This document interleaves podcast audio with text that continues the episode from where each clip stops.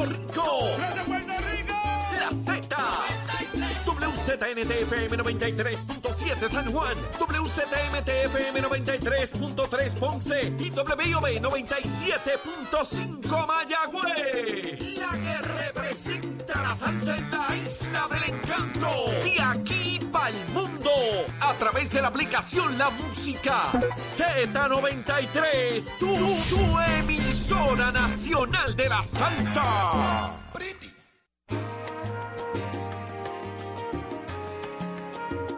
Arranca una nueva hora en Nación Z por Z93, 93.7 en San Juan, 93.3 en Ponce, 97.5 en Mayagüez, todo Puerto Rico cubierto del mejor análisis porque somos la noticia. Nación Z por Z93. Saudi Rivera es quien te habla. Jorge Suárez, Eddie López, buenos días. Buenos días. Buenos días, Saudi. Buenos días, Eddie. Buenos días, Pacheco, Achero. Puerto Rico entero comenzó una nueva hora del análisis que a usted le gusta. El programa de mayor crecimiento en la radio puertorriqueña. Sus preferidos de las mañanas. El análisis que usted prefiere. El de Nación Z. Porque todo comienza aquí. Buenos días, Eddie. Chero, Chero está molado ahí. Espérate, Eh, me quiere quitar, me quiere quitar el- el- la, la frase. Ven acá. Eh, esa, esa canción, ¿qué, qué canción es esa? Eh, en breve espacio ese de Pablo Milanés, ese es Mario Ortiz con Anthony Cruz. Mario Ortiz. Anthony Cruz. Juan Tony Cruz. Paz descanse los dos. Sí. Sí. Hola, Wow. oye, oye, oye. suele ser violenta y tierna. Violenta y tierna. El Sí. breve espacio donde... Viste, quítame, quítame la canción que me dedicaron. Quítamela. Ok, ok, ok. Levántate que el despertador te está velando y te agarra el tapón, Saudi Rivera. Así mismo es, Eddie. En esta hora, mucha información, grandes invitados. Lo que tú quieres saber hacia dónde nos llevan como país es aquí donde se habla como a ti te gusta, como es, como tiene que ser, sin paños tibios, Adelante. sin filtro. Violenta y tierna, siga adelante. Violenta que. Violenta y tierna, adelante. siga. Violenta y tierna. Siga adelante, por favor. Yo soy Violenta así. Jorge. Yo soy violenta y tierna. Estamos hablando de cómo te dedicaron la canción. Eddie, yo soy violenta y Mira, tierna. No, no, y el resto de la canción está peor. ¿no? ¿No? Eh, Envíamela. eh, Este Quiero tema, de, de- escucharla. este tema de, de- de desmenuzar cuán violenta y tiene Saudi me amerita un Ay, no, podcast. no, no. Gallina. Vamos a hacer algo, vamos a hacer algo. Antes que se acabe el segmento, me van a desglosar, me van a definir. ¿Está bien? No, Eso, eso, va- quédese pegadita ahí, pegadito, para que vean cómo me... Tú amerita un programa cómo- entero. No, calla, calla, patate manso. Mira, eh, eh, luego de esta entrevista vamos a desmenuzarme, a ver si, a ver cómo me ven ustedes. De verdad que eso me preocupa, pero me arriesgo, me arriesgo, me arriesgo, lo vamos a hacer. Y digo después de esta entrevista porque es que ya está con nosotros José Bernardo Márquez, representante No, no, no, del movimiento. Victoria Ciudadana, y es el nuevo portavoz. ¿Verdad que sí? Nuevo portavoz de la delegación. Buenos Se días. supone que es así. Buenos días, buenos días. Gracias por, por el espacio y también por esa pieza introductoria de la mañana, el homenaje a Pablo Milanes. No me voy a meter en el tema de la violencia y la ternura, pero... Pero venga acá, yo pensé que usted estaba contento porque lo estamos nombrando portavoz, porque ya se pasaron los dos años, le toca a usted. Bueno, también estamos... estamos Ya, ya, ya lo declararon portavoz. Eh, bueno, hicimos hicimos la rotación que habíamos anunciado eh, desde el inicio del cuatrenio. Eh, yo estaba fungiendo como portavoz alterno y ya el lunes eh, se le anunció al cuerpo eh, que este servidor pues estaría fungiendo como cumplieron la portavoz en promesa. de campaña. Sí, sí, en efecto también una manera de, de utilizar un, un estilo, yo diría, más, más creativo y colaborativo en el proceso legislativo. No hay razón eh, por la cual eh, tenga que ser algo fijo eh, por los cuatro años, sino que en la medida en que hay eh, distintos recursos y, y liderato eh, de una delegación, pues, pues puede ser algo en donde pues cada cual tiene la oportunidad. eh, Hay, un factor su- interesante su ahí, hay un factor interesante eh, y yo quiero que usted me aclare, a lo mejor por eso es que esa creatividad no se aplica en los otros partidos, por ejemplo en el PNP ni en el Popular, porque estamos hablando de factor dinero. Un portavoz recibe mayor cantidad de dinero eh, siendo el portavoz, valga la, ¿verdad? la, la redundancia en esto, Salario- pero salario el salario es más alto. eh, Salario, ¿cómo- presupuesto, cómo- empleado, ¿Cómo se desprende uno de un salario más alto para cederlo a otro? ¿verdad? Y, y sabemos que hay una intención política y, y demostrar unas cosas, pero hay una realidad. Estamos hablando de dólares y centavos. Bueno, el salario de los portavoces es el mismo. Eh, en la medida en que, en que es portavoz y portavoz alterno, eh, esos puestos en, en la legislatura, por lo menos en la Cámara. ¿Y es dónde así la diferencia, si alguna?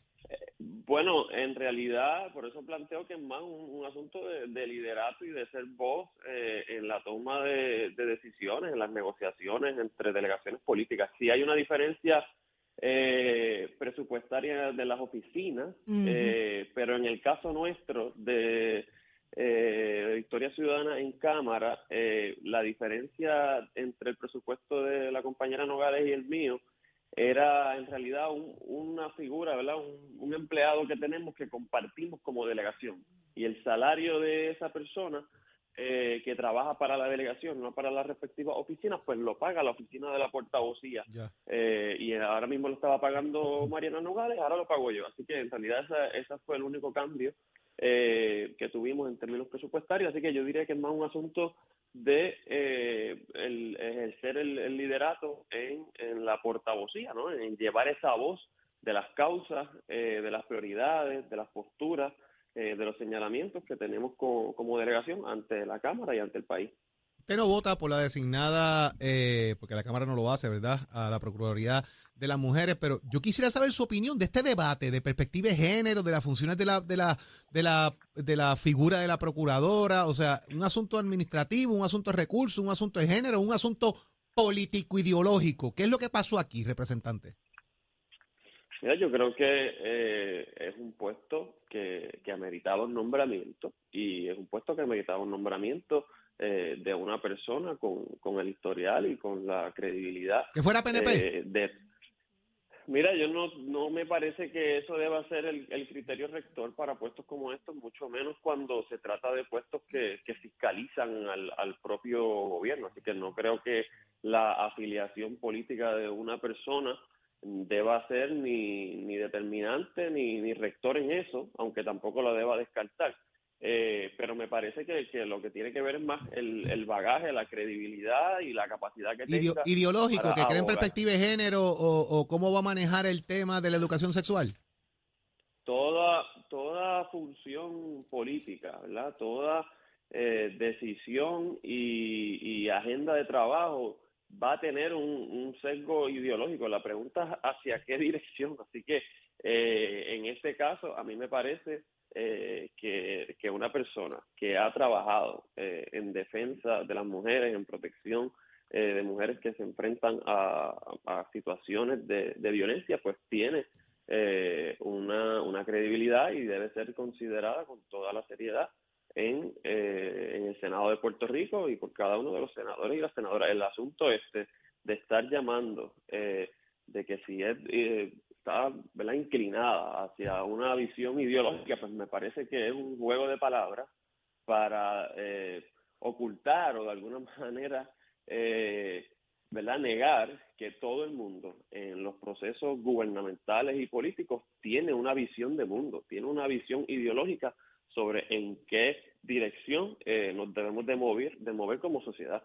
Y se le ha, se ha utilizado el, el concepto de ideología de, de género para estigmatizar eh, lo que en realidad es eh, una postura eh, social sobre que asuntos eh, en Puerto Rico tienen que ser mirados desde un lente eh, de, de género, como en otros momentos de la historia quizás el lente era un lente racial de cómo eh, circunstancias de vida afectaban más a unos sectores que a otros o le afectaban ¿verdad? de manera desigual y hay cosas que ocurren en Puerto Rico eh, que tienen que ver en muchas ocasiones eh, por circunstancias a las que se enfrentan las mujeres en unas en una verdad en un nivel digamos desproporcional a los hombres eh, o por o por meramente ser eh, mujeres enfrentar algún tipo de agresividad o de desigualdad que no enfrentamos los hombres. Y si a eso se le quiere llamar ideología o perspectiva de género pues me parece de nuevo que es más un juego de palabras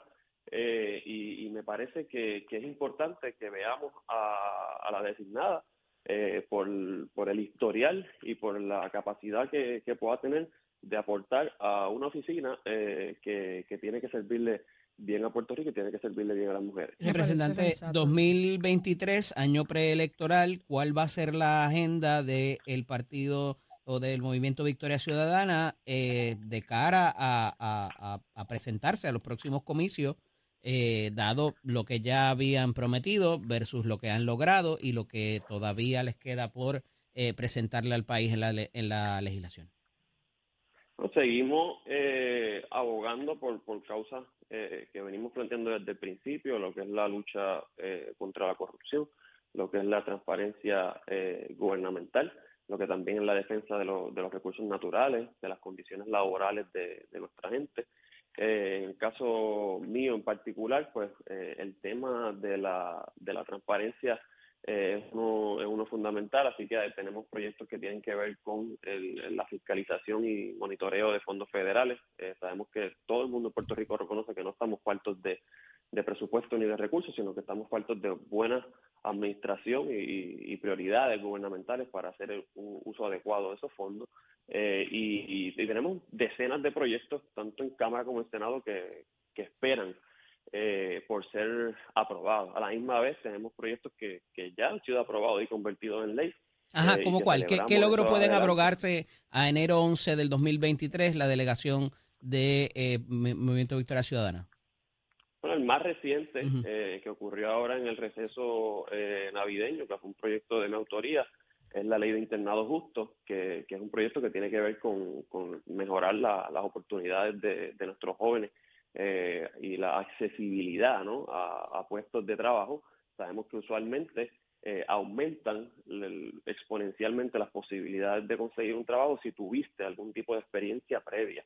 Nosotros eh, trabajamos este proyecto que se convirtió en ley, la ley 114 de 2022, que se llama la ley de internado justo, eh, para promover que esos internados eh, conlleven algún tipo de compensación económica y que si no tienen compensación económica, eh, que se asegure que se le acreditan eh, créditos universitarios, para cada redundancia, eh, como parte de esa experiencia, porque lo que ocurre usualmente es que si no tienes eh, algún tipo de compensación o acreditación, se convierte en, una, en una, un periodo que lo haces de manera voluntaria y no todo el mundo tiene eh, la oportunidad de estar uno, dos, tres meses o un semestre completo eh, haciendo un trabajo de manera voluntaria eh, y se convierte ¿verdad? En, a veces en oportunidades privilegiadas. Así que lo que promovimos fue eh, que hubiese eh, ese tipo de oportunidad de manera accesible para la diversidad de, de, la, de poblaciones y sectores en Puerto Rico y afortunadamente pues el gobernador estuvo de acuerdo con esa política pública, lo convirtió en ley y es un tema no eh, dentro de otros eh, que estamos abogando, como también los licenciamientos de, de, la comunidad médica en Puerto Rico, que tienen que ver con tratar de retener a la juventud en Puerto Rico y de ampliar eh, las oportunidades de estudio y trabajo para que se mantengan aquí. Así que, de nuevo, pues es un ejemplo eh, de eh, enfoques eh, legislativos, de desarrollo económico, de oportunidades para nuestra juventud que, que estamos eh, abogando y proponiendo de manera eh, proactiva en la Asamblea Legislativa. Año preelectoral, José Bernardo Márquez ya está mirando regresar a la Cámara de Representantes, brincar para el Senado, correr por una alcaldía, para Washington, ¿para dónde? Mira, este, obviamente... Ay, Virgen, ole. No, que lo estrujaste ahí, está estrujado, le tiraste de todo ahí. Dale para adelante, Dios. Ahí, ahí ¿A dónde vamos? ¿Para ahí dónde le vamos? quitó la violencia y la ternura a Saudi y, y La manifestó representante. ¿A dónde va, sí. Bernardo? Bueno, eh, eh, todavía es un, es un año de, de tener esos procesos de consulta con, con la gente, con, con nuestro movimiento.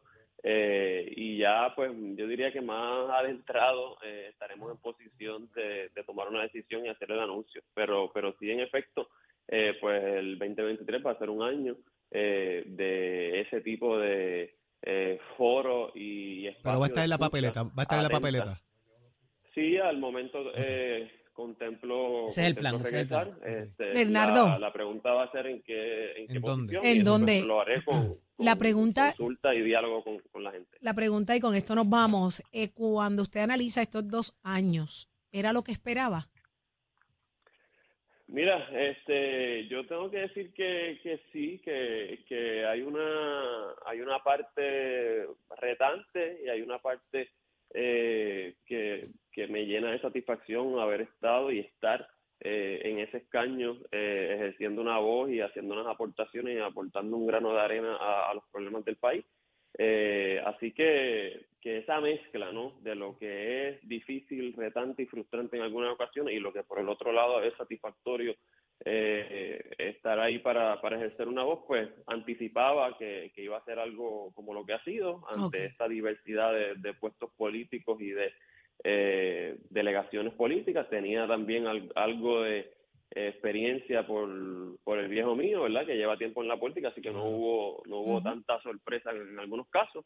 Eh, y, pues estamos agradecidos de, de, tener esta oportunidad de servir al pueblo de Puerto Rico y lo seguiremos haciendo con mucho compromiso. Representante, no se vaya lejos que Saudi va a cantar ahorita no, la canción que yo no voy a cantar nada. Me quedo, me, quedo pendiente. Va, a cantar con mucha ternura, representante. Va a cantar con mucha ternura. Mire, pendiente. yo voy a analizar la letra de la canción porque es que hubo una línea que me gustó mucho. Ajá. Entonces, Ajá. mire, representante, la mucho éxito. Ternura violenta. lindo día, lindo día, representante. Prefiero compartir. Escuche para allá, no le haga caso, quédese pegadito a Nación Z y después hablamos. Gracias por estar con nosotros. Ya lo escuchó aquí José Bernardo Márquez, representante de Movimiento Victoria Ciudadana, y aquí se enteró, nuevo portavoz de la delegación. Esto es Nación Z, vamos con el análisis. Este segmento es traído a ustedes por Caguas Expressway, donde menos le cuesta un Ford.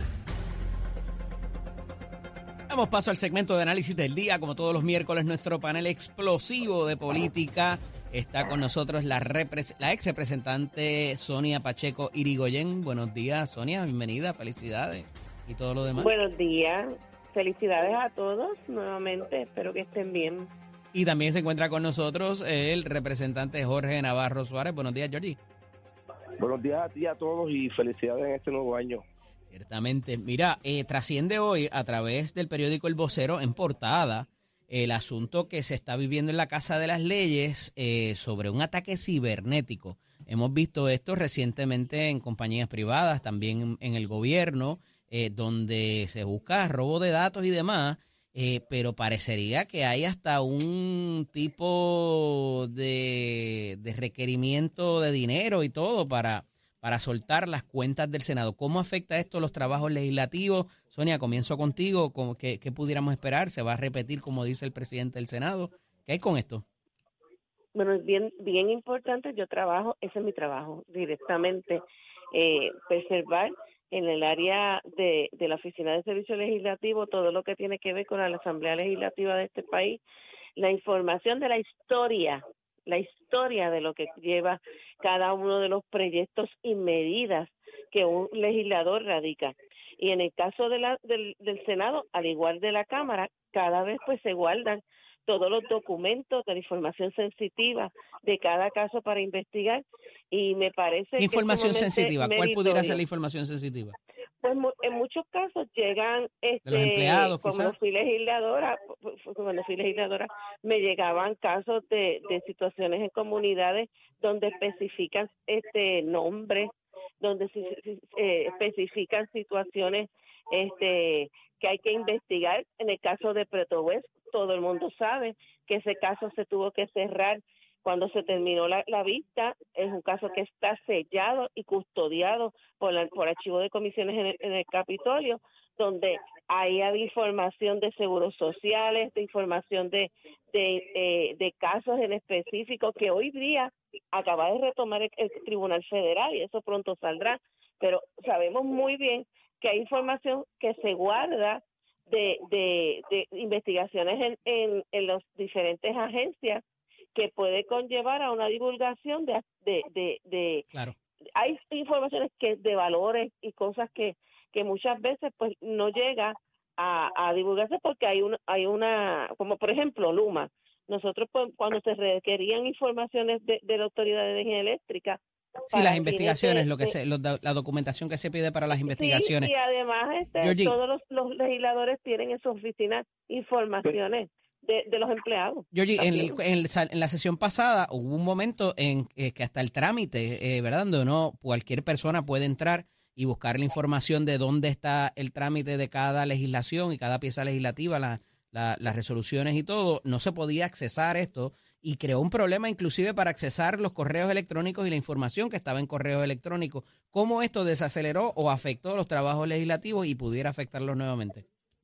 Mira, eh, puede afectarlo en parte, pero eh, cuando ocurrió algo similar en, en la- en la sesión pasada, pues se empezó a votar a, a mano o a voz para que no se afectaran los trabajos legislativos. Lo que sí puede ocurrir es lo que indica Sonia, que la información que se recopila en las investigaciones puede ser que, que, que, que la puedan utilizar para otros Ujú. tipo de, de, de requerimiento, pero son, son es información que se ve en las vistas públicas. A veces cuando hay vistas ejecutivas, que fueron muy pocas las que se llevaron a cabo, que se pide información este que no puede salir a la luz pública o que se le, o que el deponente exige que sea por vista ejecutiva, pues eso podría causar algún tipo de, de señalamiento, pero en, en, en el fondo yo dudo que eh, información que no sea la de, la de los empleados, como eh, el seguro social y otras cosas, la puedan utilizar para exigir dinero. Yo creo que, que, que, que, que no hay No, ese tipo de información para que tú estés contra la pared. Si no el dinero se va a dar, se va a destapar una caja de Pandora o algo que pueda afectar. Yo creo que en ese aspecto utilizaron un- la legislatura que no hay forma y manera de tú exigir, cuestionar que tengas que pagar para que suelten el, el Digo, el para empezar, sistema. que mucha de la información es pública también y, de- y debería estar eh, accesible a quien la solicite. a eso, a eso me refiero que como pistas públicas que, que la gente ve, o sea, que no hay un, un, un documento que sea tan y tan secreto que tú puedas exigirle a, a los presidentes Sí. o a la misma institución de que si no das el dinero, pues se va a dar a la pública, que en ese, en ese aspecto sí. hay que buscar la forma manera de que como ellos pudieron entrar tecnológicamente, los que tenemos la tecnología en la Cámara y en el Senado, poder este, destrancar eso, que hay forma y manera de hacerlo, así que es cuestión de... Claro. Sí, pero hay un punto muy importante que hay que tomar en consideración y es que este tal vez la información sensitiva pues eso no se da todos los días en todas las, las comisiones pero en un momento dado cuando se separó, separó la situación específica de, de, de, de todo lo que guarda la Oficina de Servicio Legislativo, el tribunal de este país se paró. Era era eh, específicamente en el caso mío que tuve que trabajar con muchísimos casos eh, todo y cada uno de los abogados que tenían casos, que tenían que buscar información a través de trámite legislativo. Eso era llegando a la Oficina de Servicios Legislativos para nosotros manualmente ir a los archivos y buscar los casos, las deposiciones, buscar todo todo aquello que, o sea, que se dijo en una, en tal vez en una vista que fue en el 1900, este 50, eh, buscar información vieja y eso pues realmente ya que estaba digitalizado pues es, es echar para Claro. atrás y, y para para un país Mira, usted- es ustedes han estado, difícil. ustedes han estado en la cámara que no necesariamente trabajan con nombramientos, a pesar de que hay unas excepciones, pero eh, estos nombramientos pendientes y lo que se ha vivido desde ahorita que eh, fuera del de Volkers, el del Vaponte y el del Ari Selhammer, verdaderamente no ha habido tanta, tanta tensión en términos de lo que el gobernador envía para allá y, y- se recibe, quizás el del Tribunal Supremo, eh, pero no han sido todos los nombramientos donde ha habido tirantes y ha habido problemas. Pero aquí eh, parece que los que hay ahora de corrido pudieran levantar asuntos no solamente en las delegaciones de la oposición del gobernador, sino también dentro de la propia delegación. ¿Qué está pasando aquí, Sonia?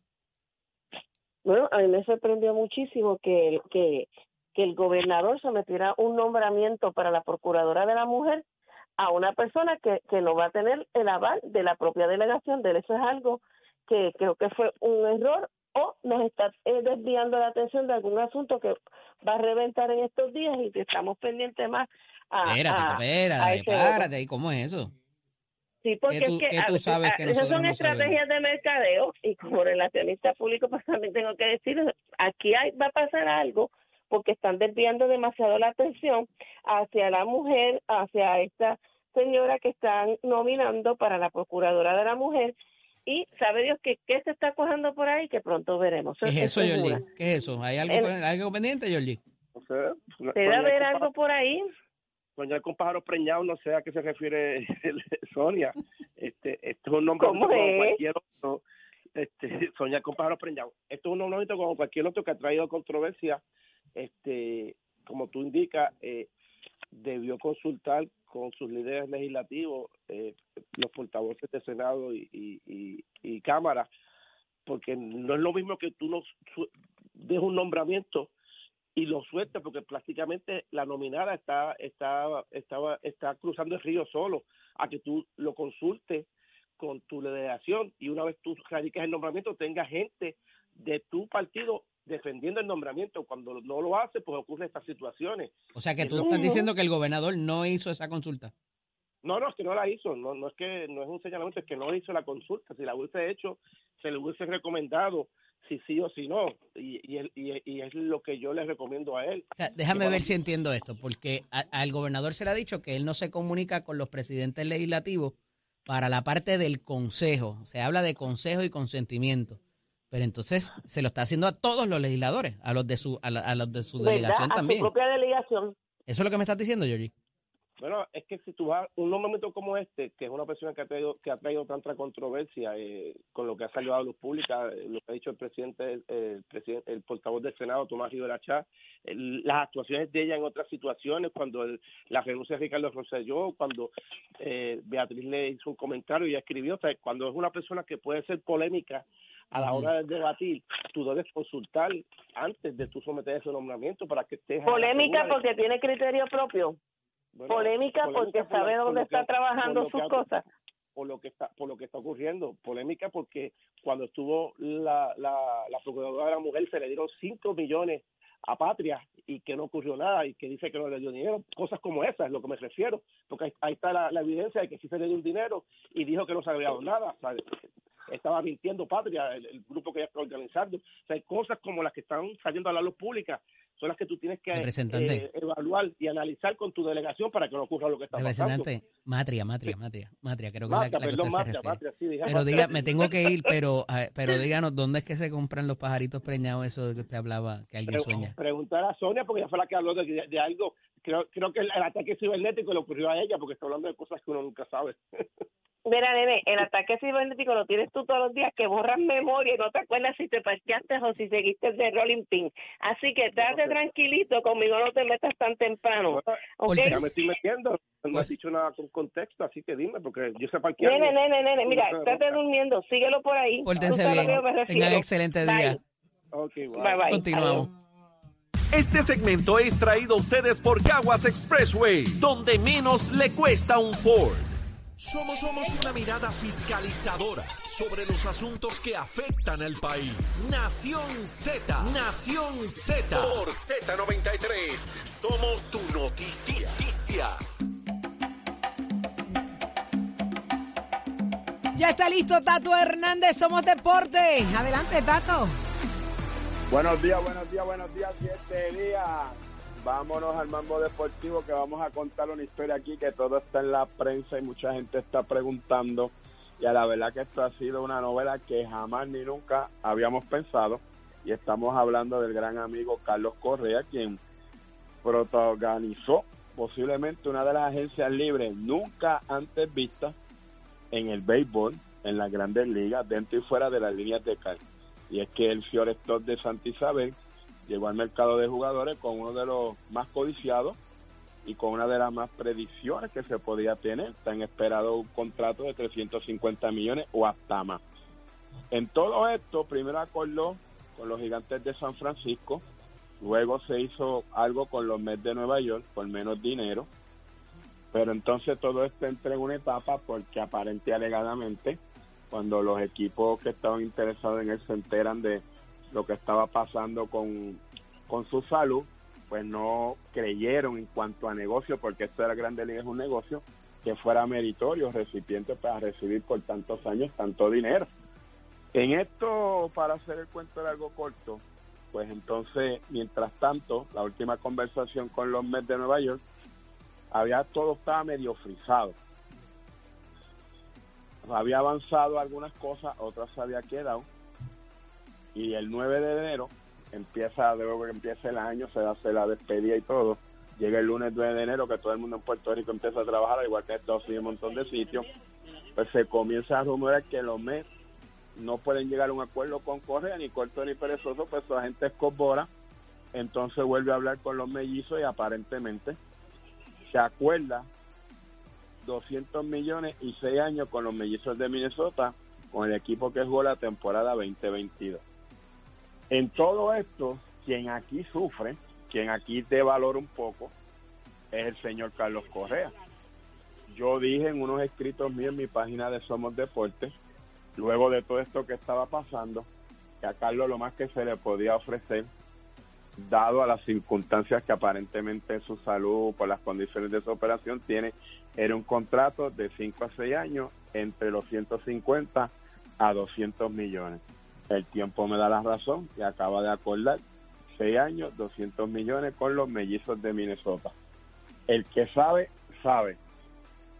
Yo, gracias a Dios, la oportunidad que me dio Iván Rodríguez, la oportunidad que me dio Igor González, sé cómo se maneja dentro y fuera de la línea de car este negocio que se llama béisbol de las grandes ligas. Así que ahora es que Carlos tiene que trabajar con el equipo, con su mercado y estos seis años con su salud. Se tiene que cuidar más que un nene chiquito que va para Kinder. Esperamos que todo le salga bien, esperamos que tenga salud, esperamos que pueda jugar en el clásico, porque para la fecha del clásico su señora esposa está fuera de la luz y a lo mejor él no pueda estar, pero esperamos que de antes, así que papito, adiós, ayúdanos en eso, que ese bebé venga pronto y saludable para así tener a Carlos Cuesta en el equipo. Carlos es tremendo ser humano, tremendo tipo y tremendo jugador. Le cayeron estas circunstancias, pero no podemos quitarnos el sombrero porque sabemos que es tremendo jugador y que a la hora de batir en el pro es uno de los mejores. Vamos a ver pues lo que pasa y cómo empieza la temporada y cómo empieza su campo de entrenamiento. Y usted se entera aquí en Nación Z, Somos Deportes, con el auspicio de Mestre Escuela que te informa que estamos en el proceso de matrícula para nuestras clases que ahora comienzan en febrero 2023. Usted va a llamar al 787-238-9494. 787-238-9494 es el numerito de llamar. Chequea todo nuestro recinto, compara las facilidades de equipo, dónde tú vas a estudiar, cómo son tus laboratorios, cómo son tus compañeros, cómo son las facilidades, para que veas y te convenza, porque debes tomar la decisión de estudiar en Mestre Core. A toda la gente que le gustan las series de fútbol, que le gustan las películas, vea Sueño Bendito de la vida de Diego Armando Maradona, una de las mejores películas que se ha hecho en la historia, se las recomiendo. Que tengan buen día, Achero, give it up, my friend. Próximo, no te despegues de Nación Z. Próximo. Lo próximo es el licenciado Leo Aldrich con el análisis más completo. No te lo puedes perder. Y vengo con el análisis de la canción que me dedicaron. ¿Qué- ¿Quién me la dedicó? Ay, ¿Qué pasa, Ole? Jorge. Jorge.